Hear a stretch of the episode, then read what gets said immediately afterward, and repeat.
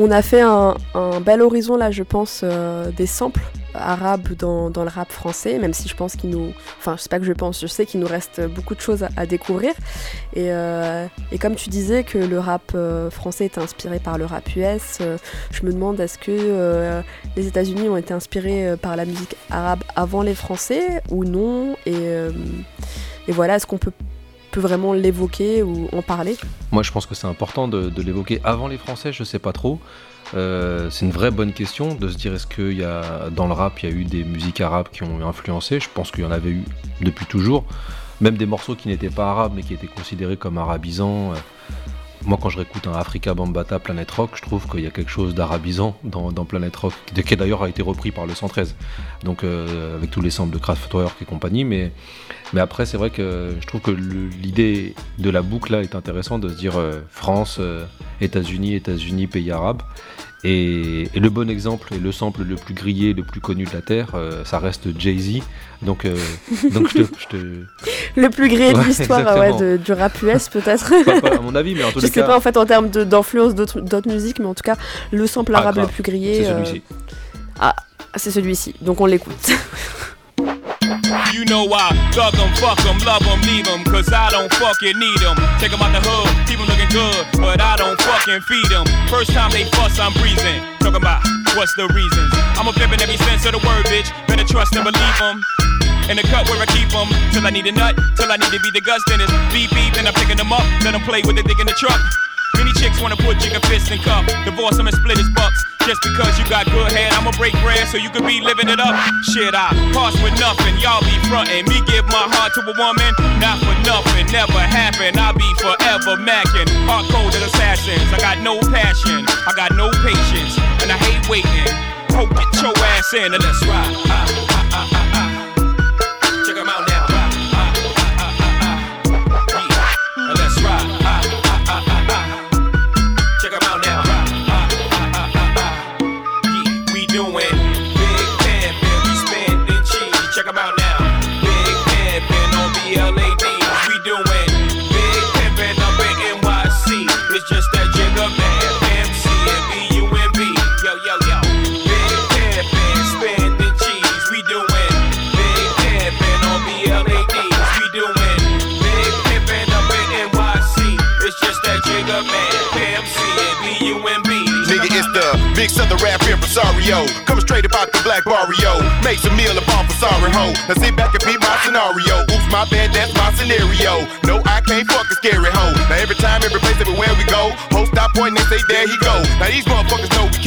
more heat than a little bit. We don't pull it out over little shit. And if you catch a lick when I spit, then it won't be a little hit. Go read a book, you illiterate son of a bitch, and step up your vocab. Don't be surprised if your hoes there out with me and you see it's coming down on your slab. Living ghetto fabulous, so mad you just can't take it.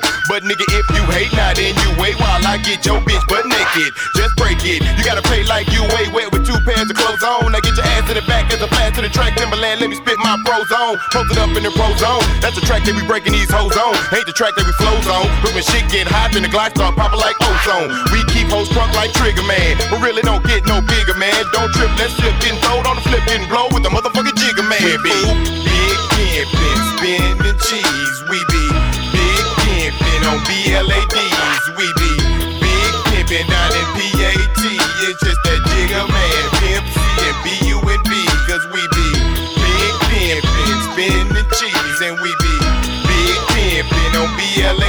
Cause we be big pimpin' in PAT.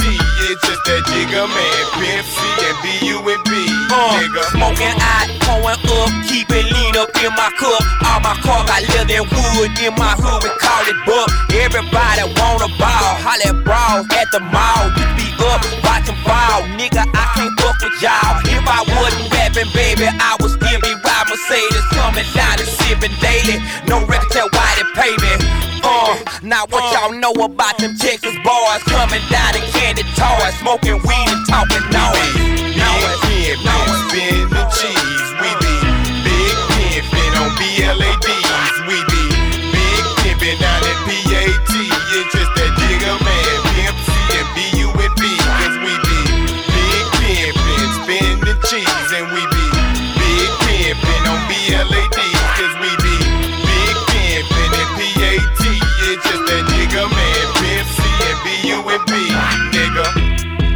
Alors on était avec euh, Big Pippin, c'était un morceau de Jay-Z euh, qui était accompagné par euh, UGK, morceau, morceau qui est devenu plus qu'un hymne en fait, c'est un morceau qui a, plutôt bien vieilli je trouve, et c'est une production qui est signée, signée pardon, Timbaland.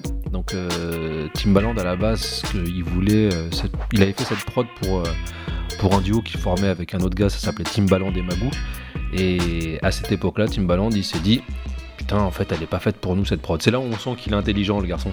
C'est-à-dire qu'il sort un truc, il se dit, ah, si c'est nous qui rappons dessus, on va pas l'exploiter euh, comme il se doit. Donc il, va aller voir euh, Jay-Z, qui à ce moment-là est juste le mec euh, qui marche sur l'eau à New York. Il, est intouchable, c'est le boss.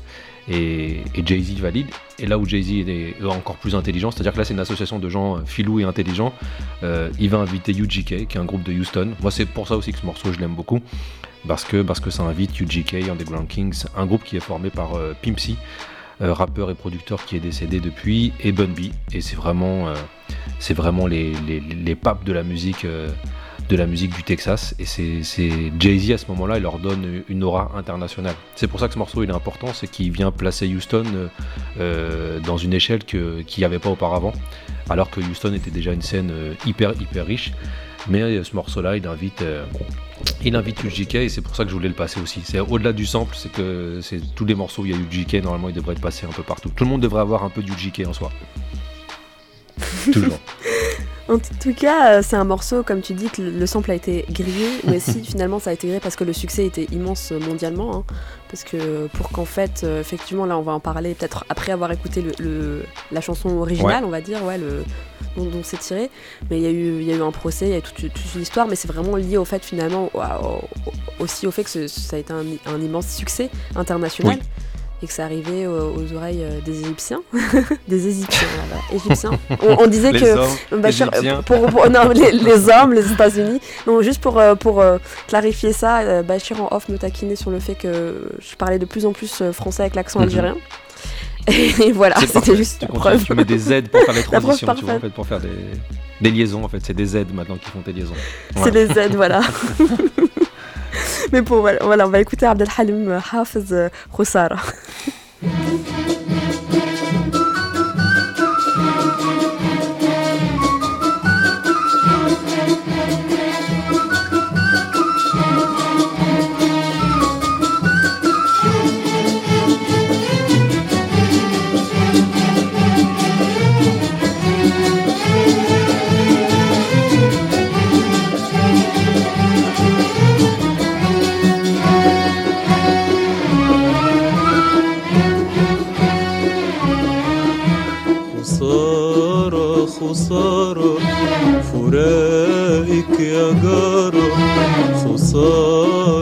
خسارة فراقك يا جارة عينيا بتبكي عليك بمرارة عينيا بتبكي عليك بمرارة خسارة خسارة فراقك يا جارة خسارة.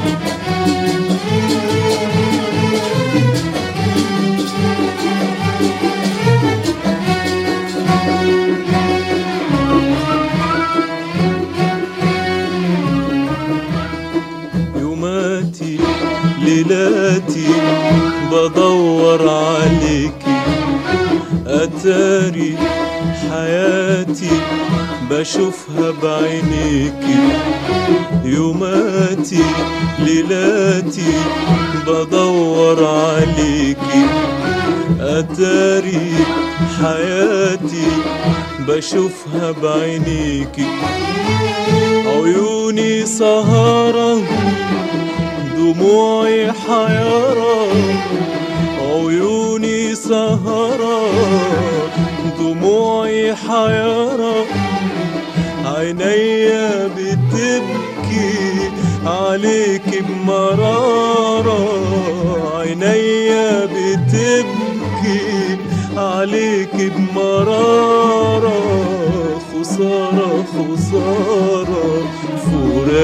you good.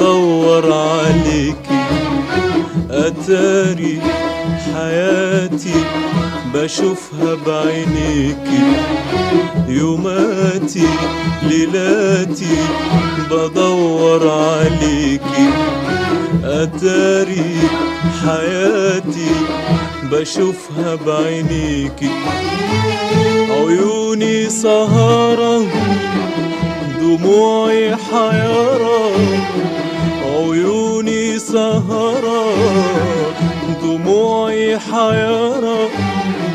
عينيا بتبكي عليك بمرارة. عينيا بتبكي عليك بمرارة. خسارة خسارة. فراقك يا جارة خسارة.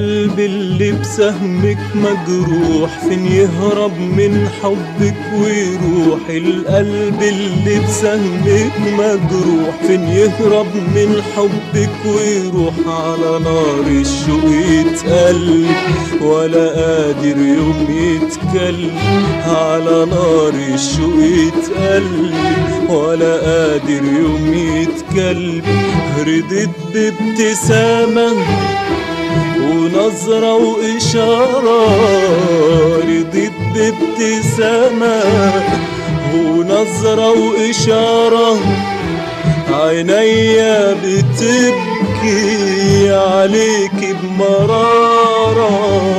عينيا بتبكي عليك بمرارة. خسارة خسارة. فراقك يا جارة خسارة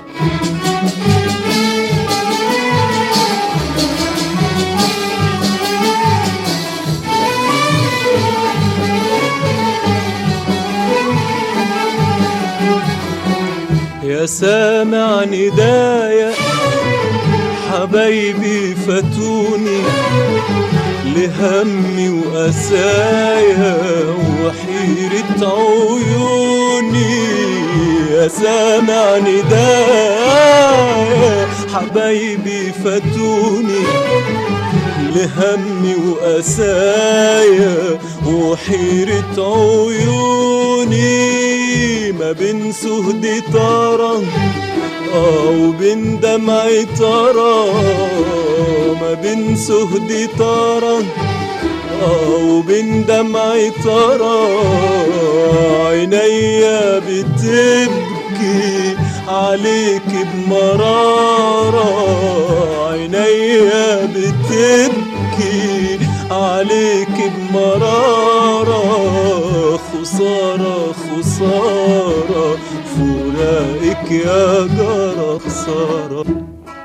On était avec euh, Abdel Halim Hafez euh, et sa très très célèbre chanson Rosara, qui est tirée du film Fatah al Halmi, euh, les- l'homme de ma vie, les hommes de ma vie plutôt.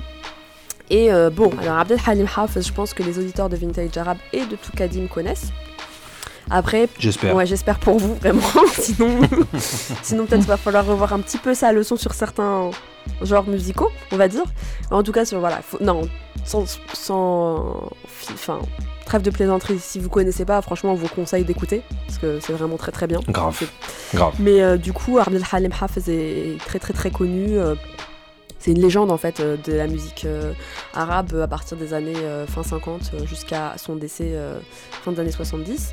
Et il a aussi, alors ça a été une des superstars de, euh, de la génération, on va dire ce qu'on appelle en fait en arabe la génération euh, d'après Nasser en fait, enfin de, des enfants qui sont nés euh, Ouais. après la révolution de 52.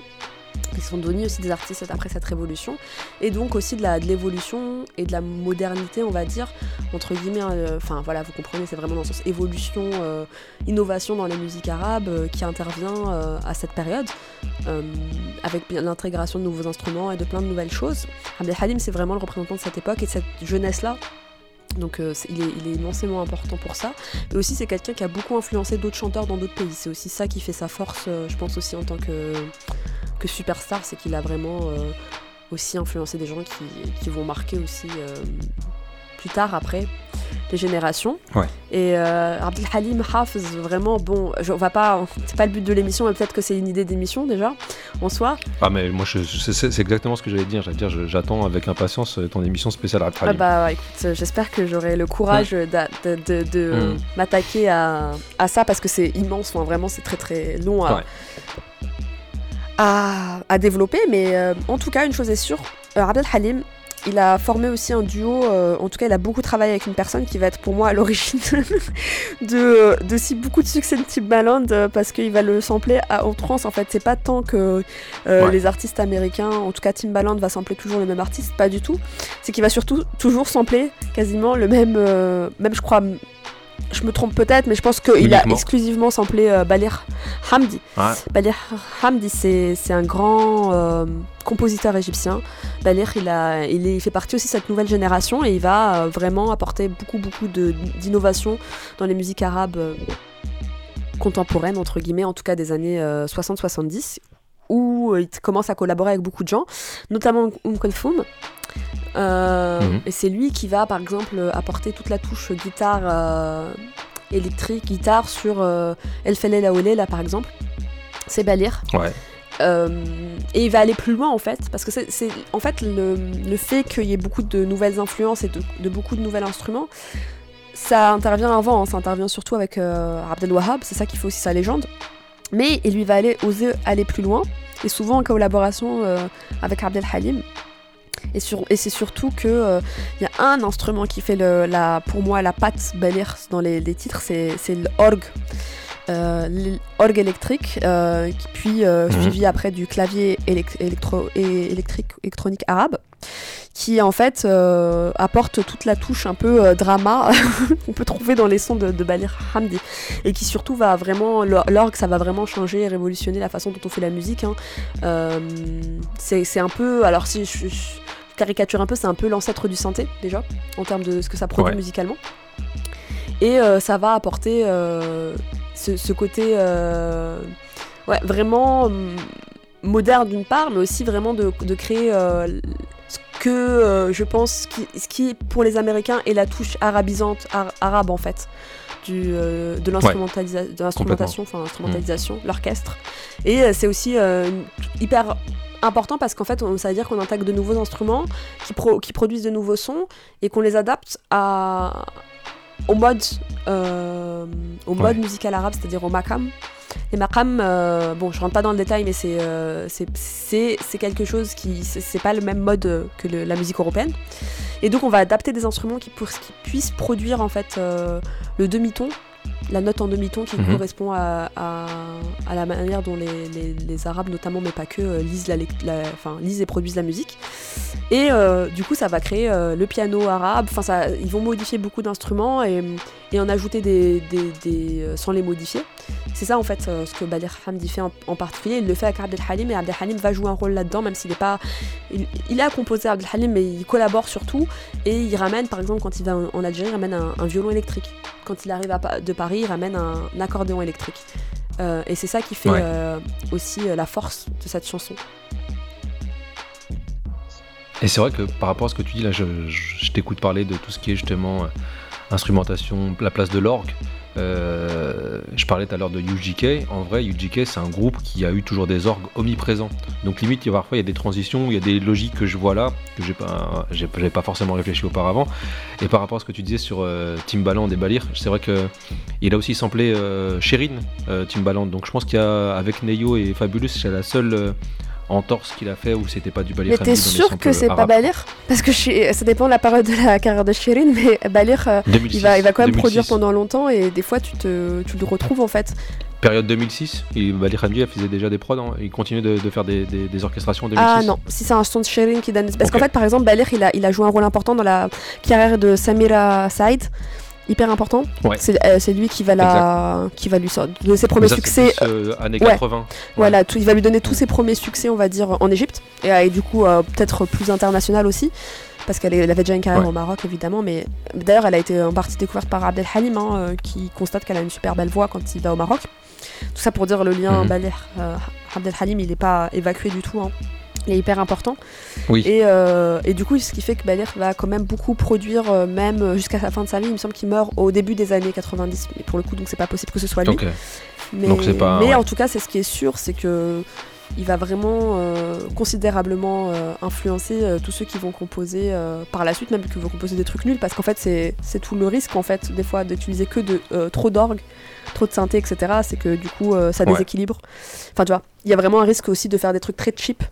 Ce qu'on peut constater des fois maintenant en musique arabe, euh, des trucs hyper cheap qui imitent en fait des styles qui sont pour moi des styles Balir Hamdi en Ouais. fait. Ouais, Et lui, c'était un génie de, de- parce que c'était aussi un très bon en fait sur la musique plus classique. C'est un mec qui a beaucoup écouté Farid Latresh, etc. Enfin voilà, il vient pas de nulle part non plus, mais il est, il est très très très fort. Et euh, je pense que ouais, Timbaland, il a vraiment euh, kiffé en fait Balir sans le savoir peut-être que c'était lui, tu vois. Ah mais mais moi je pense que c'est évident que quand tu es un producteur que tu kiffes Balir. C'est évident, c'est-à-dire que mais ça rejoint ce que tu dis par rapport à tout ce côté euh, je vais aller chercher des nouveaux instruments ou je vais essayer de bidouiller. Il y a un côté l'art de la bidouille pour faire de la musique, tu vois, de se dire euh, comment on, prend des, instruments qui n'étaient pas à la base et, euh, je trouve que c'est- ça colle parfaitement avec comment un producteur existe dans le rap. C'est-à-dire que on parle de sample depuis le début de cette émission, mais on peut pas parler de sample sans évolution technologique. C'est-à-dire que c'est une musique, tous les samples qui existent, euh, ils ont existé parce qu'il y a des évolutions technologiques, qu'il y a du matériel qui avance, et qu'en gros la musique elle change parce que le matériel il avance. Un peu ce que tu dis là par rapport à, à Halim et Bali Hamdi, quoi. C'est vraiment de se dire à chaque fois il y a des nouveautés et comment ils l'in- ils l'intègrent dans leur musique. Et puis au-delà de ça, je trouve que euh, Bali Hamdi c'est un mec funky. Exactement. Il est ultra, ultra funky. C'est un mec, comment il joue. Je sais pas s'il écoutait euh, des trucs comme les JBs ou, ou des choses comme ça, mais il y a, il y a une façon d'appuyer euh, sur les caisses claires, la guitare, ça ramène un truc très, très funky. Et puis son, son sens de la mélodie. C'est quand même, euh, tu vois, il y a des mélodies, tu, tu, tu peux les fredonner euh, toute la journée si tu les as écoutées euh, le matin, tu vois, tu vas, tu vas te la trimballer tout le temps. Mm. Et, et ça, pour moi, c'est le point commun entre Bali Hamdi et Timbaland, c'est que c'est des gens qui avaient et la notion de la rythmique et de la mélodie. Et c'est pour ça que euh, moi je me mets à la place de Timbaland, mais même à la place de n'importe quel producteur, je tombe sur des disques de Bali Hamdi, je me dis mais attends, j'ai juste à appuyer sur record, je laisse sur quatre mesures, elle est Bah belle, ouais. Tranquille. Et en fait, c'est Balir, c'est quand même quelqu'un qui, qui jouait du, du violon, qui jouait du oud, qui, qui a appris très tôt la musique. En fait, c'est quelqu'un qui, bah, qui est des, enfin, vraiment, c'est un musicien. Moi, ce que je trouve assez impressionnant dans son parcours, c'est que c'est un mec qui a composé pour des gens hyper différents et qui a réussi à toujours respecter leur style, parce qu'il avait vraiment ce pied entre les deux, euh, entre Abdel Halim et Kulthum. C'est pas la même exigence en fait, parce qu'Umm Kulthum, elle est très, très, très euh, fermée en fait, en vérité, à tout ce qui était euh, Ouais. or- instrument non arabe non validée, on va dire, par euh, l'orchestre arabe traditionnel. Elle n'était pas très très fan du. Bon, elle l'a fait hein, parce que forcément c'est elle aussi qui a apporté de, beaucoup de, de- voilà de qui a contribué à populariser la musique arabe auprès de- du peuple Ouais, genre la guitare électrique, Ouais, ouais. ouais, complètement. mais dans le sens aussi Mm. qu'elle a, elle a su s'adapter au fait que c'était diffusé plus massivement hein, parce que encore une fois c'est une histoire de euh, aussi on, on tombe dans une période où la, radio arrive donc en fait la musique se fait écouter euh, on, on écoute de la musique euh, beaucoup plus, lar- plus largement que à l'époque où ça s'écoutait cocker on va dire ça s'écoutait cocker et encore Mm. dans certains espaces mais en tout cas il contribue à ça mais il, il va composer pour des gens extrêmement différents Sabah aussi Sabah c'est pas pareil en fait d'ailleurs il a été Ouais. marié avec Sabah je précise ouais.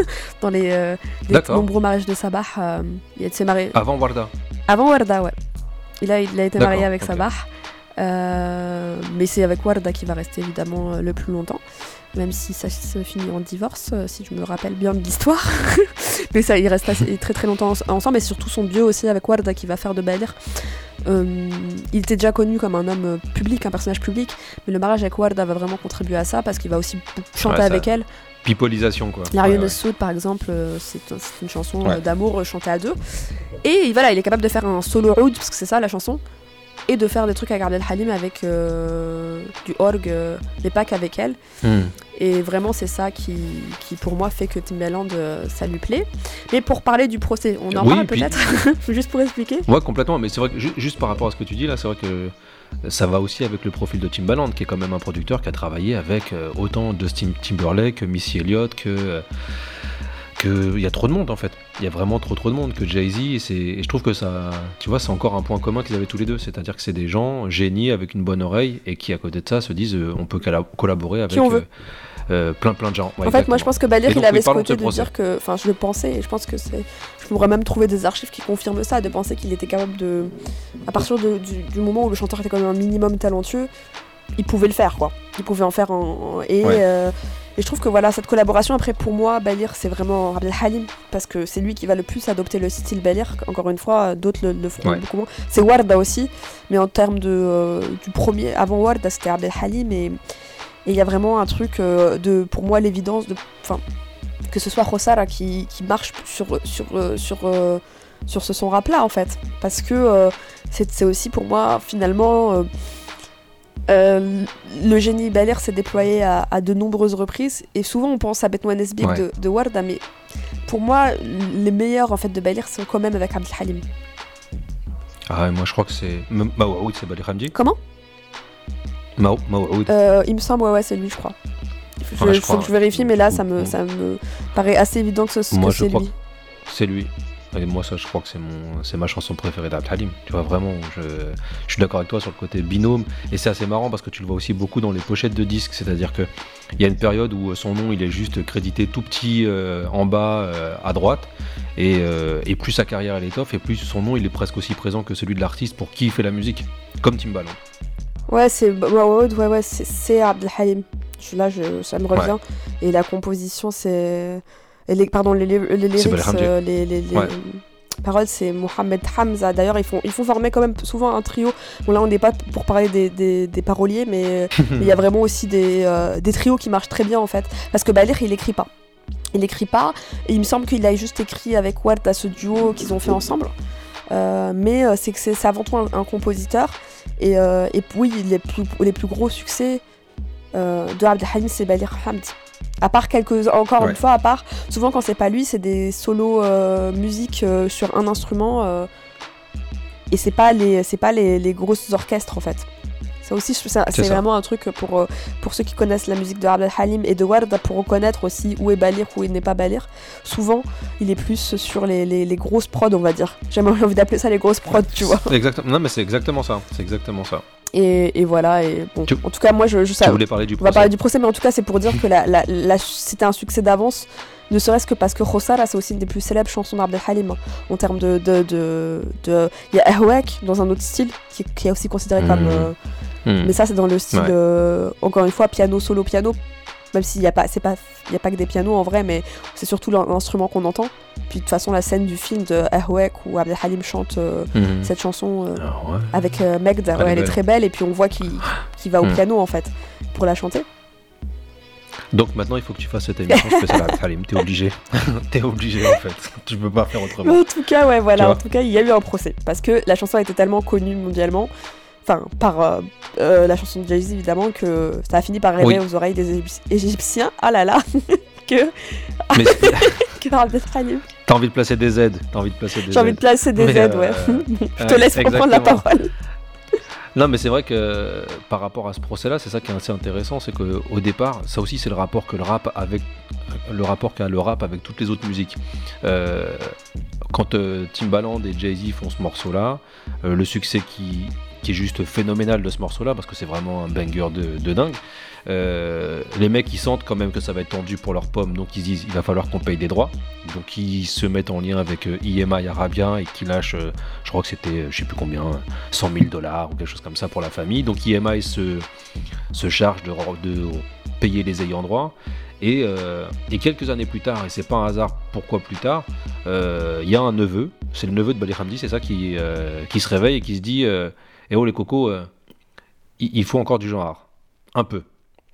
Et, euh, et ce qui est assez marrant là, c'est que l'un des arguments, et tu me dis si je me trompe, c'est euh, la moralité. En fait, c'est de se dire qu'est-ce que c'est que ce morceau voilà, je vous invite à aller voir le clip. hein. Le clip, c'est typique, c'est typique du Jay Z. Il y a de la piscine, il y a des meufs, il y a tout en fait. Il y, a- tous les clichés qui font que que, c'est un, clip. Il s'appelle Big Pippin. Le, morceau, il s'appelle pas non plus Monastère. Donc forcément, forcément, le truc. Et donc les mecs se disent ouais bah non, nous on va pas, on va pas cautionner. euh, le côté moral en fait, c'est-à-dire que ce qui, ce qui fait qu'il passe au tribunal, c'est pas tant euh, le fait que vous n'avez pas payé les droits parce que les droits ont été payés, mais c'est euh, ça, ne coïncide, ça ne coïncide pas avec les valeurs de et puis ouais enfin du, du, du producteur Alors, d'origine, en quoi. En fait, il y a deux aspects à prendre en compte, je pense. Il y a cet aspect-là. Euh, et je pense qu'en fait, en fait, ce qui a, ce qui a aussi joué, c'est qu'ils ont pas tellement. Parce qu'en fait, la, le- la- la question de la moralité, c'est quelque chose qui est dans la loi égyptienne. Donc en fait, ils vont essayer de aussi euh, faire jouer le fait que c'était pas respecté d'un point de vue euh, aussi égyptien. égyptien. Ouais, et Mhm. aussi Ouais. parce que IMI Arabia, en fait, ce qui est toujours compliqué, bon, en fait, je vais pas rentrer dans l'histoire d'IMI Arabia parce que c'est compliqué aussi, en vrai, mais euh, du coup, euh, ils avaient, euh, ils avaient pas acheté le droit de sous-licencier le titre dans, dans, dans l'œuvre, en fait, dans une autre œuvre. Ouais. C'est ça le- le- la problématique parce que souvent, alors IMI, je rentre pas dans le détail non plus, c'est compliqué. et Je pense qu'en vrai, il y aura une thèse à faire sur le sujet, c'est pour ceux qui pourraient être qui sont intéressés. Mais en vrai, il y a, hum, il y avait euh, IMI qui pouvait distribuer plus largement, mais tu avais aussi des sous-labels, enfin des labels, des sous-labels entre guillemets, hein, mais des labels euh, indépendants euh, qui produisaient euh, des chansons. Et en fait, la difficulté, notamment pendant jusqu'à une certaine période, entre guillemets, difficulté, c'est que le IMI, passait- c'était le- le- les moyens de production aussi. Par exemple, le, le vinyle pendant longtemps a été pressé en Grèce, du- qui concerne les pays Oui. arabes, donc aussi euh, sous l'égide de, de, gros- de plus gros labels de maisons de, disques comme EMI euh, Greece. Et je pense Ouais. qu'il y a un lien aussi à faire sur euh, à quel moment en fait euh, du coup tu cèdes des choses à EMI. Enfin, je pense qu'il y avait il y a des trucs qui sont vraiment pas clairs encore aujourd'hui au Oui. niveau de, euh, Hmm. du droit d'auteur et comme en fait les pays arabes sont hyper sont très peu dotés d'un point de vue juridique sur cette question.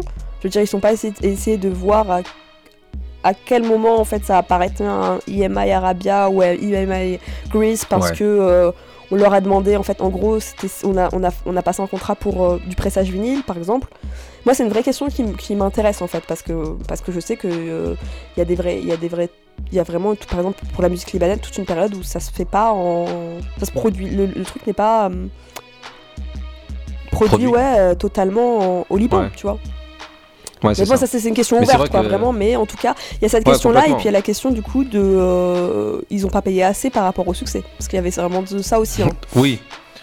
Oui, mais après, c'est vrai que ça, ça- ça questionne sur un, le deal qui est fait au départ euh, entre, entre IMI et, et, Timbaland, en gros, et puis les maisons de disques, en tous les cas, parce que ça reste quand même des dièses de maisons de disques.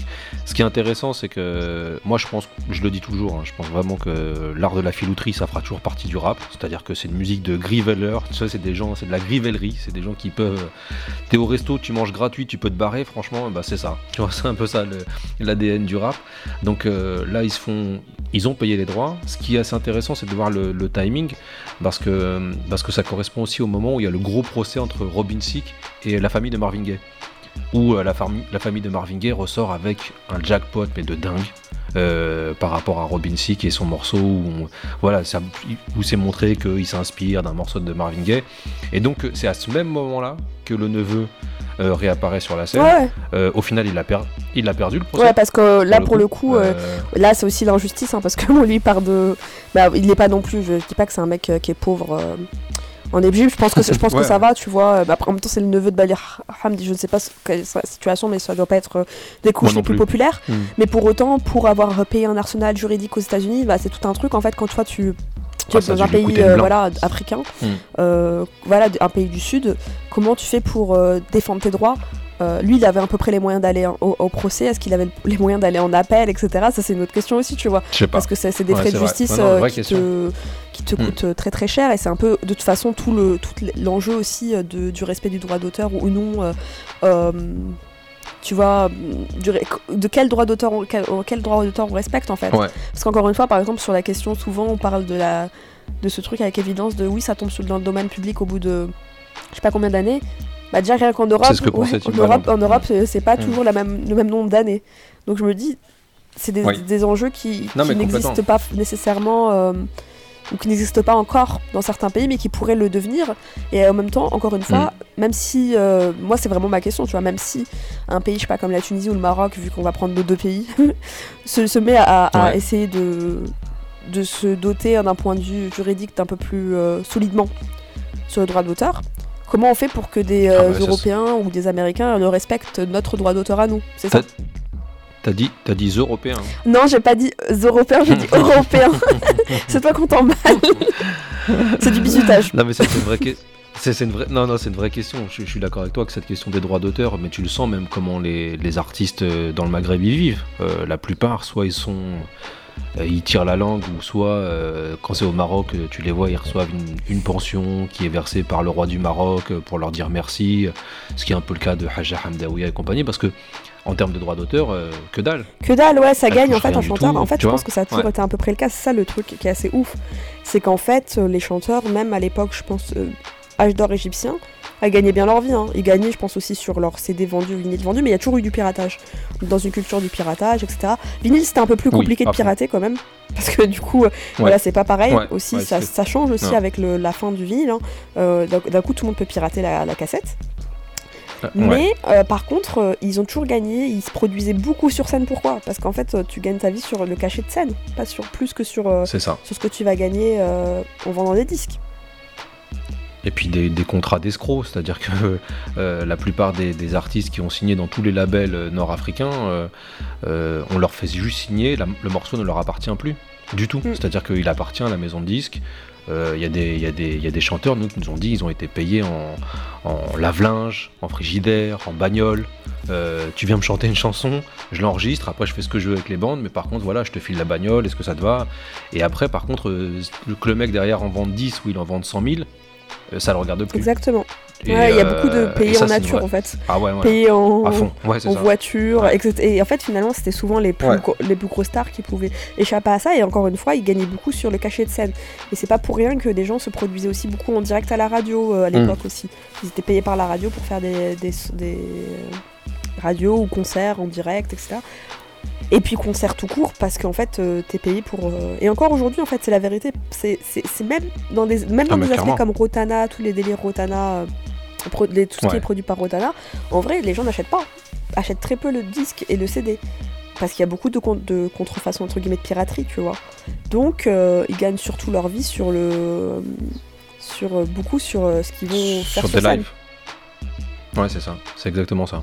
Mais c'est vrai que c'est cette question des droits d'auteur, elle est, elle est super importante. Après, par rapport à- au procès qu'il y a dans des, autour des samples, euh, on reprend l'histoire du rap depuis le début.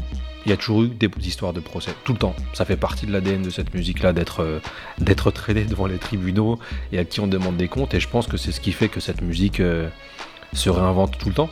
C'est que dans son ADN, c'est un ADN de je prends ce qui se fait en fait. Je, je vois de, je m'inspire de du pouls actuel en fait. Et c'est vrai que moi ça m'a fait sourire de voir qu'on on reprochait le côté un peu moral parce que c'est exactement, il y a un, morceau de rap enfin qui s'appelle euh, donc un morceau de Bismarcky qui est un rappeur new-yorkais un peu un peu un peu rigolo quoi qui s'appelle Alone Again. Et euh, lui il a un procès à ce moment-là avec un chanteur euh, irlandais. Donc imagine le gars c'est un chanteur irlandais Gilbert O'Sullivan qui se dit tiens il y a un mec qui m'a samplé et ce qui fait qu'il a refusé le sample, c'est que le mec était considéré comme un rappeur comique. Et il a dit, moi, c'est hors de question que je donne mes droits à un mec qui fait... Parce que Bismarcky, c'était un peu ça, c'est un mec qui va faire une pochette de disque, il est assis sur, sur un trône de toilette, il se décroche le nez. Euh, c'est un gars qui a toujours qui a toujours fait ça en fait, qui a toujours été hyper marrant. Et le mec, c'était vraiment ça à la base, c'était se dire, ça colle pas avec la morale et, euh, l'idée que je me fais en fait de ma musique, donc je veux pas que ça finisse pour un guignol. Euh, et je trouve que ça montre vraiment aussi le rapport que toutes les autres musiques elles ont avec le rap. En fait, c'est soit vous êtes trop vulgaire, soit vous êtes des bouffons, euh, soit c'est trop, c'est- soit c'est trop violent. Euh, mais en tous les cas, on, on lui fera toujours ce reproche-là aussi, et qu'à travers les batailles de samples, il y a la bataille qu'on fait tout le temps vis-à-vis du rap depuis plus de 40 Ouais. ans. Ouais, ouais, et puis moi je pense que c'est aussi ça qui différencie un usage euh, illégal dans- dans le rap euh, dans d'autres musiques. on a déjà eu cette discussion. Pour moi, c'est pas, c'est Ouais, pas, ouais. C'est pas la même démarche en fait. Encore une fois, et, puis encore une fois, c'est pas la rap, démarche ça- le rap, ça fait d'imitation. partie. Enfin, comment dire Ah les, les rappeurs, ils, ils- ils sont pas là pour euh, pour surfer sur euh, euh, sur le dos des Arabes ou sur le dos des euh, de l'afrobeat Ah non, d'Afrique il, de- il surfe sur tout le monde. et voilà, ils surfent sur le dos, ouais, Ils ils surfent surfent. sur le dos de tout le monde et ils gagnent pas leur life en disant voilà, je fais de la musique, je fais du, du truc rebeu, je fais du truc machin. Et, et là, ça serait Oui. plus problématique parce qu'encore une fois, on- faut payer tes droits d'auteur à ce moment-là parce que du coup, tu, tu- ton, ton œuvre dépend Hmm. littéralement, entièrement de ce que tu vas sampler. C'est pas juste tu vas sampler euh, pour. euh, et c'est ça pour moi qui, qui, qui fait que j'ai Mais- aucune tolérance pour d'autres types de musique qui peuvent euh, faire ça. et parce que. Dédicace. Voilà, dédicace, mais, mais, Ouais, et mais puis- honnête, hein, parce que du coup, je pense que c'est pas du tout la Ouais, même non, démarche et que c'est pas du tout. euh, que le- du coup, pour moi, le rap est, est pas dans- en plus dans une démarche aussi capitaliste euh, dans la façon de faire que. il peut, il peut, que les il autres. peut l'être. Tu vois, il peut l'être. Il peut Il l'être. peut l'être, Il bien peut sûr, mais euh, c'est pas vois, à la base, que- euh, pour moi, le seul, Non. le seul but. Et encore une fois, je trouve que les rappeurs ont pas la même attitude quand ils se font pincer que les autres. Parce que ils ont tendance Oui. à dire, bah ouais, Parce que eux, eux, ils savent qu'ils prennent le risque. Tu vois, dans le rap, tout le monde sait que tu prends le risque. Tu vois, c'est-à-dire que ça fait partie aussi de l'inconscient collectif de tous les producteurs de se dire si je le sors sans payer, je prends le risque. Tu vois, c'est, euh, je trouve qu'ils le savent en fait. Dès que tu es un producteur et que tu fais ça, limite maintenant, tu as plutôt intérêt à tout clearer. Et c'est ce qui se passe maintenant. C'est-à-dire que depuis justement ce procès de Bismarcky là, euh, face à ce chanteur irlandais, 91 quand même, euh, les maisons de disques, elles ont changé complètement leur façon de faire de se dire comment on regarde tous les samples, comment ils sont clearés. D'ailleurs, ça a changé le rap aussi, c'est-à-dire qu'après, il y a des producteurs qui se sont dit on va arrêter de sampler. On va arrêter de sampler parce que ça coûte trop cher. Tout Et du coup, simplement. c'était quoi l'alternative? Bah, De faire soit ses propres productions, c'est-à-dire que c'est toi qui composes, soit de euh, ramener des musiciens qui vont jouer le sample que tu aurais aimé, ce que fait Dr. Dre. Dr. Dre va souvent prendre des sons qu'il va tellement kiffer, il va et lui va ramener des musiciens qui vont rejouer, ce qui fait qu'après c'est pas le même outil que tu utilises et c'est pas les mêmes droits que tu payes. Et, euh, c'est vrai que ça, en fait, toute cette euh, judiciarisation de, du sample fait que la musique, elle a évolué avec ça. Et maintenant, limite, euh, si tu veux montrer que tu es le rappeur le plus riche du monde, tu peux sampler. Tu vois, c'est-à-dire qu'au contraire, c'est là que tu vas montrer que tu es riche. Par exemple, quand euh, Jay-Z avec Kanye West, ils samplent Otis, ils ont une grosse boucle qui est grillée à 10 000 km, mais eux, ils te disent, mais nous, on, on a les moyens de l'allonger le morceau. Tu vois, c'est-à-dire que c'est limite euh, l'extrême du bling bling et du clinquant et capitaliste, c'est le sample, maintenant, je peux me le payer. Ouais, c'est dingue, hein. Enfin, c'est dingue le, le, Ouais. le, le- le contre-coup parce que c'était pas du tout ça à la base, quoi. C'est plutôt. Mais c'était euh, pas ça, non, du C'était à la base, on est, on est des pauvres, on vole, quoi. en gros, c'est ça, tu vois. Euh, C'est c'est exactement ça. Euh, ouais, il y a aussi l'exemple d'un groupe italien. Enfin, il y a des groupes maintenant qui vivent de ça, euh, ou qui vivent en tous les cas, qui sont surpris de, de recevoir un, un mail ou un courrier d'une maison disque en disant bah bonjour, en fait, euh, sachez juste que dans le prochain album de Dr Dre, vous allez être samplé. Est-ce que vous pouvez nous envoyer euh, combien on vous doit? Tu t'imagines, toi, t'es un petit groupe underground euh, qui a sorti deux trois trucs et c'est Dr Dre qui te sample. Et là, à ce moment-là, euh, T'es bien, ouais, t'es bien en fait, tu vois. C'est- c'est- Et c'est ça qui est super intéressant, c'est que il y a des rapports de force économiques, ça change les façons de produire, et, et que ça, tu peux l'entendre dans l'histoire du rap. C'est-à-dire que tu peux voir à partir du moment où les, les samples deviennent trop chers, mais même Ayam le dit à un moment en disant à la fin, ça devenait trop compliqué de batailler avec les maisons de disques pour pouvoir payer tel et tel droit, donc on faisait autrement. Mm. Ça, ça Et donc, oblige à à se réinventer, C'est ça qui est fait. dangereux. Bah, ça oblige à se réinventer, mais ça, ce qui est le problème, c'est que la, la notion artistique de base, c'est-à-dire on crée à partir de ce qu'on veut, euh, on la perd à cause du juridique et de- du financier. Forcément, tu vois, c'est-à-dire que euh, à la fin, c'est plus euh, est-ce que ça sonne bien, est-ce que c'est une belle boucle et tout, tu te dis juste est-ce qu'elle va me coûter cher? Donc forcément, ton rapport à l'artistique, à la création, c'est plus le même. Il est, euh, il est, il est juste brimé par l'argent et puis par une, une éventuelle, tu vois, mise en justice ou quelque chose comme ça. Et c'est ça qui est dommage Mm. aussi, tu vois, c'est de se dire putain merde, alors qu'à la base, normalement, c'est je fais ce que je veux avec, euh, avec ce que je veux. Ouais. Et pour revenir en tout cas à Timbaland et, et euh, quand même ce petit duo euh, dont on pense euh, qu'on associe peu, donc on va les, les, les réassocier un petit peu. Ah, moi je pense. Ouais, complètement. Et ouais. c'est pas la seule collaboration enfin, qu'ils ont eu ensemble par l'intermédiaire de Timbaland. Donc encore une fois, moi ça m'intéresserait vraiment, vraiment de savoir de comment il a pu tomber sur autant de, de chansons euh, arabes qu'il a samplées. Mais avant ça, je pense que ce serait cool d'en écouter une autre Grave. qui représente sais pas, qui représente bien en fait ce- ce- l'effet de, de- du succès immédiat que peut produire un sample de Bayer sur, euh, sur du rap à cette époque. Et je propose qu'on écoute Alia. Ok. Alors on écoute Alia. You wanna handcuff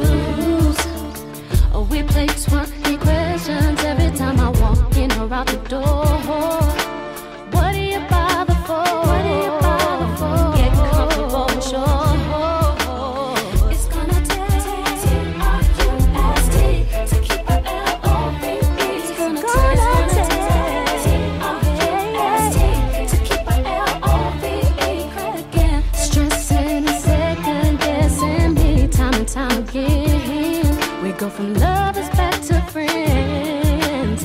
Got to put this to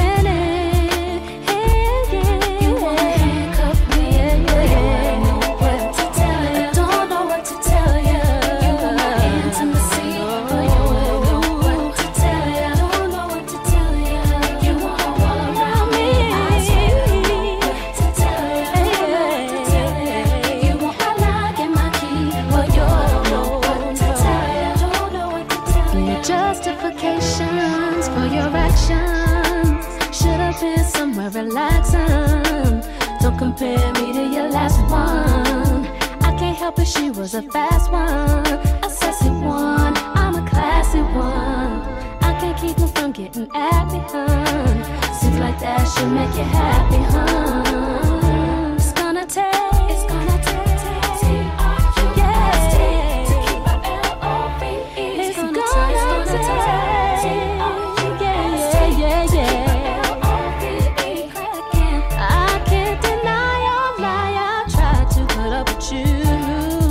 Insecurities every day,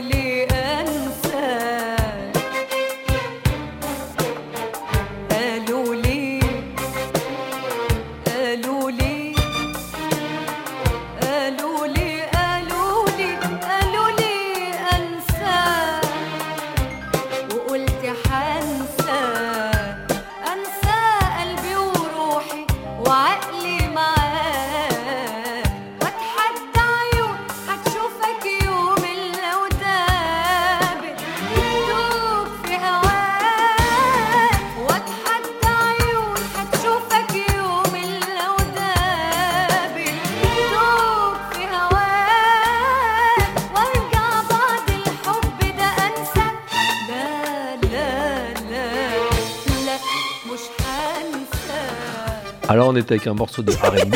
euh, Désolé, pour désolé les puristes, j'avoue, j'étais Non, concentrée mais sur. Timbaland. Mais oui, c'est du RB, mais est-ce pour que le RB fait partie du hip-hop?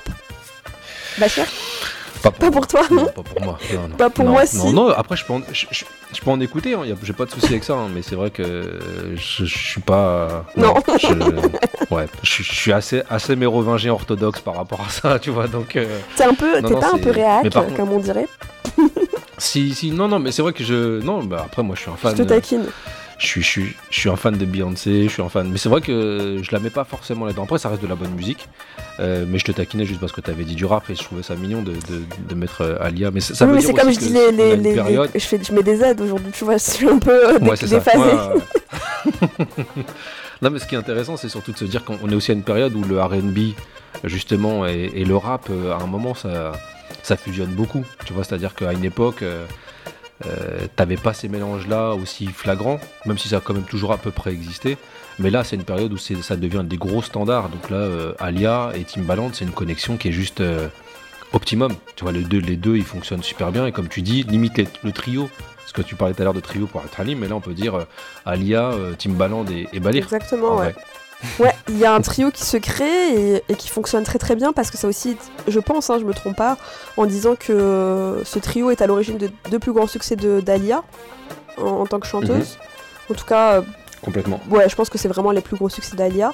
Donc on a d'abord, euh, bah, on a écouté euh, a Woman et euh, qui, a, qui a- Ouais. qui a fait un succès de, de, bah, assez colossal au niveau mondial euh, aussi. Et, euh, et sur cette chanson, euh, Timbaland a, a samplé une composition de Balir euh, pour Mayed El, El Hanawi, qui est une chanteuse syrienne. Si vous connaissez pas Mayed El Hanawi, c'est pas, enfin, c'est pas non tout le monde la connaît pas en fait, dans le sens où elle a eu un succès euh, très précis à une époque très précise, donc années 60-70, où elle fait carrière en Ouais. Égypte, où euh, et c'est justement une chanson, une- un de ses plus grands succès quand même qui est, qui est, qui est samplé là, c'est El Ouli Ens. Donc on m'a euh, m'a demandé d'oublier. Et cette chanson, euh, et bah, Mayada est syrienne, elle fait sa carrière en Égypte. Elle est encore considérée comme une très très grande chanteuse en, en- en Syrie, pas la plus connue non plus hein, en- sur le territoire syrien. Oui. Et ce qui est intéressant, c'est euh, que pour moi, elle représente aussi ce que la manière dont Balir travaille avec les femmes. Et là encore, on sent qu'il y a beaucoup de orgue et qu'il y a beaucoup de, de côté dramatique. Et moi, je pense que c'est ça que Timbaland aimait bien, en vrai. Et parce que je pense que euh, ça se mariait bien avec euh, lui, ce qui, comment il travaillait et produisait euh, la musique. Parce qu'en fait, c'est typiquement l'utilisation du orgue pour créer un peu un côté. je sais pas comment dire, vraiment, ouais, drama, quoi. Mais drama. Ouais. mais drama qui te donne envie de pas de pleurer quoi, de, continuer à écouter la chanson Mhm. quoi. Et, euh, Ouais, et va avoir une carrière euh, quand même assez importante dans les années 60-70 avant d'être exilée parce que. Enfin, elle va devoir exiler. Elle va être euh, poussée à la, vers la sortie parce que. Donc elle est syrienne et elle soutient pas du tout euh, les présidents égyptiens à cette époque. Elle est plutôt, euh, plutôt contre eux et elle va avoir des, des problèmes euh, notamment avec euh, Sadat, le président Sadat et, euh, et le président Hosni Moubarak pour, pour citer ceux qui vont la, vraiment la, la pousser dehors. Donc il va mettre un, vrai frein à sa carrière vu son opposition à leur politique. Et le, le deuxième, le deuxième sample, alors on en parle? Ah bah oui, complètement. Mais le morceau c'était quoi Euh, C'était Alia, encore une fois, encore une fois Timbaland, qui l'a samplé par contre euh, Warda, Ouais, c'est ça et qui là pour le coup est un immense succès parce que bon, euh, El Ouli N, ça c'est un succès certes, mais euh, Betwan Nesbik, bah c'est Là, genre on est dans le classique ouais. quoi. Hmm. Ouais, complètement. Ouais. Et c'est Warda, et puis c'est pas pour rien, c'est vraiment le style qu'il a développé pour Mayada, il l'a d'abord développé pour une personne et c'est Warda. En termes de. Il va, il va travailler avec d'autres personnes, Faiza Ahmed, etc. Mais le meilleur de lui-même en termes de. Quand il travaille avec euh, des femmes, bah c'est c'est avec Warda qui C'est va devenir Warda. aussi. C'est pour ça Hmm. que Warda va, va vraiment devenir une grosse diva aussi hein. Euh, à l'échelle de l'Égypte. C'est c'est vraiment aussi euh, avec la collaboration avec Balir qui va vraiment lui trouver un style en fait. Parce que jusqu'à présent, Warda a toujours été une très très bonne chanteuse. Très classique. Très pour le classique coup. pour le coup. Elle a une chanteuse à voix. Ouais. Ça, c'est sûr. Il- Elle a un potentiel de, de dingue, il le sait. Par contre, elle n'a pas un style euh, qui se différencie des autres. Et en fait, du coup, c'est Ouais, la première qui collabore à fond avec Belir. Et qui, du coup, euh, bénéficie euh, de l'arrivée des nouveaux instruments avec Abdel Halim. Hmm. C'est les deux, en fait, qui vont bénéficier le plus euh, de, des avancées, on va dire, de l'évolution de la musique arabe. Euh, et se créer un, un style quoi à eux qui est différent des, des, des- entre guillemets des plus des plus grands parce que eux euh, encore une fois Kalfoum elle a pas besoin euh, de ramener de nouveaux instruments pour s'imposer. Elle est déjà là Farid il est déjà là ouais. euh, il est déjà là. Eux ils sont ils ont leur place. Quoi quoi qu'ils fassent en fait ils seront écoutés. Les autres il faut qu'ils se démarquent. Et ils vont se démarquer aussi grâce à leur collaboration avec Bader Hamdi c'est une évidence. Complètement. Ouais, ouais. donc c'est un grand monsieur. Après, après, moi, ce que j'aime bien dans ce morceau-là de et de Warza et de, et de Alia, euh, j'aime beaucoup comment Alia, en fait, elle suit la mélodie. C'est-à-dire que son refrain, elle suit la, mélodie, la mélodie et elle la chante. C'est-à-dire que euh, moi, j'adore ça, que ce soit dans le rap ou dans n'importe quel. J'adore quand euh, le chanteur, il, il suit la mélodie et il chante la mélodie. Et là, c'est ce qu'elle fait et je trouve que c'est imparable. C'est imparable. Ce morceau-là, il, il pareil, je trouve qu'il il vieillit plutôt bien et que euh, il doit être dans le top. euh, je m'y connais pas assez en R&B en Alia pour ouvrir ma gueule, mais je le mettrais dans, dans mon top 3 moi des, des disques d'Alia, j'en connais que 3 mais euh, mais c'est vrai que je le trouve efficace parce que euh, parce que justement je- on s'en rejoint à ce que je disais tout à l'heure, Timbaland il est rythmique et mélodie et là la mélodie qu'il prend c'est Ouais. efficace et ça correspond super bien aussi à à une période très orientaliste du rap. On, peut, la, on peut à peu près la calibrer euh, début des années 2000, euh, où il y a Timbaland qui fait ça, euh, il y a DJ Quick aussi qui, qui travaille avec Truth Hurts, où il fait un sample un peu à la Bollywood. D'ailleurs, lui aussi, il se fait griller, il se fait taper sur les doigts par la chanteuse indienne qui, qui lui fait un procès et qu'elle gagne. Mais on est dans cette période un peu où les États-Unis, sens qu'il y a un côté un peu euh, orientaliste, tu vois, le côté euh, vas-y, belly dance, euh, on, va, on va vous faire danser. euh. et ça, que ce soit Timbaland, DJ Quick, d'ailleurs DJ Quick, même pour la petite histoire, il a continué avec un morceau qui s'appelle Hey Player Moroccan Blues, où il sample euh, Henry Beb Schleur, qu'il a écouté dans une émission de cuisine. tu vois, genre, il regarde un peu, euh, je sais pas, euh, genre euh, Gordon Ramsay ou un truc comme ça qui visite euh, plusieurs cuisines, et puis le mec il a à voir Zazat, et lui il entend une musique de chez lui, il branche son sampler sur sa télé, il prend le truc, et il le sample.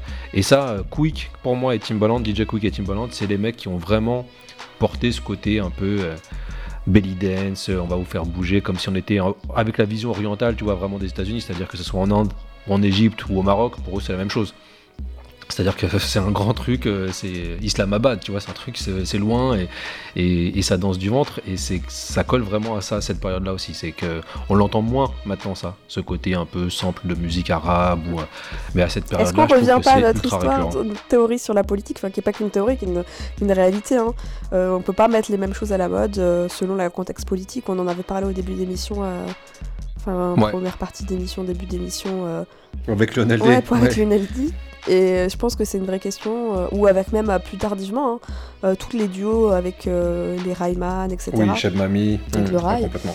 qui s'arrête net là au Mm. moment où le, le rail s'arrête net aussi parce que parce qu'on veut pas parce que voilà il y a le 11 septembre et qu'on associe ça trop aux terroristes donc euh, C'est possible, c'est il possible. y, il y a un vrai truc mais, Mais en même temps je pense que c'est pas il y a pas que ça et je pense qu'il y a vraiment des Non. périodes aussi musicales qui, qui- qui- où on va chercher inspiration ailleurs euh, parce qu'au bout d'un moment on tourne en rond avec euh, ce qu'on a pu sampler avant quoi enfin à l'époque où du coup le sample était plus complètement. utilisé Mais c'est là où Timbaland il est fort aussi, c'est que même quand il te sample une flûte qui est de Colombie ou du Pérou, lui il te fait croire qu'elle vient de elle vient de- d'Égypte ou de je ne sais où, tu vois. Donc c'est là où il est fort, c'est qu'il savait qu'à ce moment-là c'était quelque chose qui allait marcher. Et, euh, et puis euh, au final, il, je trouve que c'est même un des mecs qui a vraiment marqué ce style-là. Après, je suis sûr que si demain un producteur, peu importe quel qu'il soit, hein, euh, il tombe sur une belle boucle, il, apprendra. En vrai, moi, chaque fois que j'écoute des, sons de musique, principalement quand même Égypte, Liban, en vrai, hein, je trouve que c'est ceux qui ont le, le caractère le plus semblable. Il y a plein de sons que j'écoute, je me dis putain, mais moi je serais producteur, ça je le boucle. Ça, je- ça laisse tomber. Il y a des fois même j'ai envie d'en envoyer à des gens en disant non mais écoute ce son, t'es obligé de le sampler en vrai. Tu vois, euh, c'est il y a un morceau de Farid là qui s'appelle euh, Sa'abi Urb el Habib, tu Ouais. vois, euh, et qui a des orgues au début, mais les orgues ils sont faits pour être samplés. Vraiment. n'envoie tu pas Farid de n'importe qui avis à- alors s'il te plaît Avis à tous les producteurs qui nous écoutent, et ben allez piocher. allez Ne piocher. faites pas ça. De si- rap, hein, je parle des producteurs de Demandez-nous avant pour savoir si on valide ou pas votre démarche. Parce que Farid, On un attention, procès, faut faire pas. attention quand même, c'est précieux. On fera un procès en disant que c'était notre idée. Ouais, comme vois, ça après, euh, c'est contre nous que ça se euh, retourne. voilà. Voilà. ne faites pas ça, attention. En plus, je crois que Farid est quand même assez bien protégé pour le coup. Euh, Je pense que c'est pas non plus la personne la moins bien protégée. dont le patrimoine il est moins bien protégé. Quoique, on sait jamais aussi, mais, mais voilà. Enfin, Ouais. en, tout cas, oui, je pense qu'il y a vraiment eu ce, ce truc et cette période, et que je suis assez d'accord avec toi que pour le coup, la, ouais, je dirais même que c'est plus la musique égyptienne que libanaise. Désolé euh, aux Libanais, Ouais. aux Libanaises qui nous écoutent. Euh, parce que euh, de toute façon, ouais, je- non, je pense vraiment qu'il y a un truc avec l'orchestration égyptienne des années 60-70 qui est particulière et qui est. et je pense que c'était aussi lié au fait qu'il y a plein de découvertes qui se font à ce moment-là, dans le sens où Mm. les gens osent plus de choses et, euh, et s'inspirent de d'autres musiques aussi dans le monde, d'autres influences. Hum, complètement. Euh, et c'est, euh, on a plus le droit de le faire, c'est un peu plus accepté. Euh, Oum Kalthoum euh, Mm. commence à le faire même elle-même. Voilà, les gens qui l'ont fait ont arrêté d'être critiqués pour ça. Parce que pendant longtemps, quelqu'un qui arrivait avec une, avec une envie de, de s'inspirer de la rumba ou de. Fallait pas qu'il fasse ça trop, euh, soit trop visible non plus. Ou, ou Mm. quelqu'un qui voulait arriver avec un nouvel instrument, ça c'est encore pire. Arriver avec un nouvel instrument, euh, c'était compliqué. Du coup, il y avait une question d'adaptabilité aussi et des influences selon la possibilité euh, de l'orchestre. Et le fait d'introduire petit à petit, euh, ça a contribué pour moi à créer Ce ces, sons-là qui sont samplables. Hum. Parce que pour moi, Et tu vois, que- tu prends un, son de Farid des années 40, 50, c'est pas c'est il compliqué, tu il vois. pas par- Non. Ouais, je suis d'accord. Je suis complètement d'accord. Et, c'est vrai que ça rejoint aussi ce que. Une fois, on avait fait une interview pour, pour la BCDR du son de- du leader de Public Enemy, euh, Chuck Z, qui lui, justement, il a eu cette casquette de producteur, de mecs qui ont samplé à gogo sans jamais rien payer à un moment. Euh, c'est limite les mecs qui ont le plus utilisé les samples à un moment, ou, ou quand il n'y avait pas de procès. Et lui, il explique qu'il se dit, euh, pour tous les, les disques qui sont sortis, par exemple, on va dire entre 68 et 75, ou 68 et 74, pour lui, euh, c'est parfait. Peu importe le style. C'est-à-dire qu'il se dit, euh, toute cette époque-là, euh, que ce soit par des avancées technologiques, par rapport aussi à un côté décomplexé, il dit que c'est quand même des générations d'après-guerre, donc les gens qui arrivent, ils s'en battent un peu les reins, ils sont un peu plus free. Et, et lui, il met ça en lien en disant, tu prends du reggae, tu prends du rock, tu prends de la pop, ce que tu veux durant cette période-là, 68-74, t'es sûr d'avoir des trucs de qualité. Tu prends ce que tu veux en termes de qualité de production, de- d'enregistrement, on est sur autre chose. Et, je pense que ça rejoint ce que tu dis aussi dans ce côté, euh, en termes de temps, de temporalité, à ce moment-là, on est au, au bon moment en fait, pour pouvoir euh, produire des choses qui sonnent.